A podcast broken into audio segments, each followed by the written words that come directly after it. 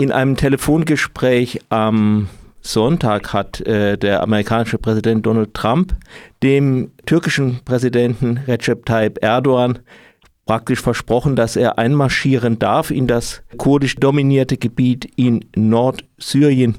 Wie sehen Sie die Entscheidung? Ja, das ist die Umsetzung des bereits im Dezember 2018 angekündigten Verrats der USA an ihren verbündeten Region. Das heißt, äh, wenn das jetzt wirklich passieren wird, gibt es im Wesentlichen zwei Szenarien, nämlich entweder, dass in einem äh, verzweifelten Abwehrkampf der syrischen demokratischen Kräfte die Türkei am Ende doch dieses Gebiet übernimmt. Dazu werden dann auch die IS-Gefangenen zählen, die möglicherweise von der Türkei freigelassen werden würden. Das zweite Szenario, das möglich wäre, wäre, dass die äh, syrischen demokratischen Kräfte sich dem syrischen Regime unterstellen und de facto das Gebiet dann äh, von Assad und dem, der syrischen Regierung unter, übernommen wird. Das wäre aus kurdischer Sicht das geringere Übel, weil damit zumindest keine ethnischen Säuberungen und Vertreibungen verbunden wären und die Kurden quasi wieder äh, wie vor 2012 eben vom Regime unterdrückt würden. Nun ist ja so, dass die, äh, das sind ja auch noch amerikanische Truppen in dem Gebiet, auch wenn sie sich ja. jetzt aus den Grenzorten zurückgezogen haben, weil die Türkei will ja zunächst nur etwa 30 Kilometer ja. eine Zone machen, um dort auch Flüchtlinge anzusiedeln. Das, ja, was wird dann aus der amerikanischen Präsenz? Ja, aber das sind die 30 Kilometer, in denen der überwiegende Großteil der kurdischen Minderheit lebt. Ja. Äh, das heißt, wenn die Amerikaner dort präsent bleiben, würden sie in äh, arabischen Territorien präsent bleiben, die zwar derzeit von den syrischen demokratischen Kräften kontrolliert werden, aber es ist völlig unvorstellbar, dass dort weiterhin eine kurdisch dominierte Verwaltung existiert, während in den großen kurdischen Städten die Türkei herrscht. Das wäre ein Gebiet, in dem dann äh, Hunderttausende von Flüchtlingen, Kurden, äh, Christen äh, aus diesen Grenzregionen äh, überleben müssten. Äh, also dass das quasi aufrechterhalten wird südlich von einem 30 Kilometer Grenzstreifen, der von der Türkei besetzt wird, ist eigentlich unvorstellbar. Hm. Ähm, was ist jetzt zu erwarten, wenn man vergleicht, äh, wie das mit Afrin gegangen ist, das ja früher bereits von der Türkei mhm. erobert wurde? Was bedeutet dann die Ansiedlung von Flüchtlingen dort? Was ist zu erwarten? Wenn, wenn die Türkei das umsetzt, bedeutet das, dass die Türkei dort Demographic Engineering betreiben wird. Das heißt, es werden wie in Afrin äh, die lokale kurdische Bevölkerung wird vertrieben werden.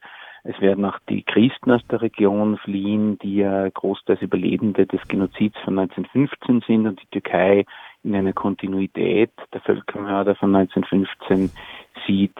Äh, und das würde bedeuten, dass dort eben wahrscheinlich eine Million oder mehr Siedler angesiedelt werden, Flüchtlinge, die die Türkei äh, mit Deals mit Europa, äh, vor allem mit Deutschland, da haben ja letzte Woche noch deutsche mhm. Politiker äh, das grüne Licht gegeben, äh, dass die äh, dort angesiedelt werden und die kurdische Bevölkerung und die christliche Bevölkerung dafür vertrieben wird. Mhm.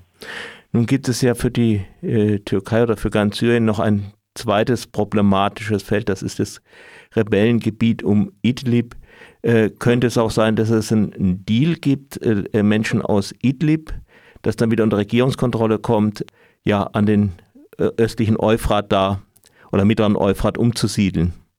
Das ist vorstellbar, insbesondere wenn man sich anschaut, welche Deals es Anfang 2018 äh, in Bezug auf die Besetzung Afrins gegeben hat. Damals wurde äh, Ostruta, also die Vororte sozusagen, die unter Rebellenkontrolle waren, von Damaskus gegen Afrin abgetauscht. Da hat die Türkei die Rebellen dort im Stich gelassen und konnte dafür Afrin übernehmen. Also auch das ist durchaus vorstellbar. Es ist aber nicht bekannt, was für Hintergrundgespräche es hier mit Russland und mit dem Regime gegeben hat. Es ist auch durchaus vorstellbar, dass das Regime jetzt einmal nicht besonders scharf dagegen protestiert hat, weil damit die Türkei äh, die syrischen Kurden wieder in die Arme des Regimes treiben würde. Es kann auch durchaus sein, dass das Regime äh, Interesse hat, dieses Gebiet zu übernehmen. Ich kann mir nicht vorstellen, dass insbesondere die arabischen Gebiete von Nord- und Ostsyrien, die ja auch die wichtigsten Ölquellen Syriens äh, umfassen, äh, vom Regime einfach aufgegeben wird und der Türkei überlassen wird. Das sicher nicht, aber jetzt stelle man sich vor, man, dort wird eine wahrscheinlich sunnitisch-arabische Bevölkerung angesiedelt, mhm. die äh, aus Leuten betrifft, die großenteils vor dem Regime geflohen sind. Ja.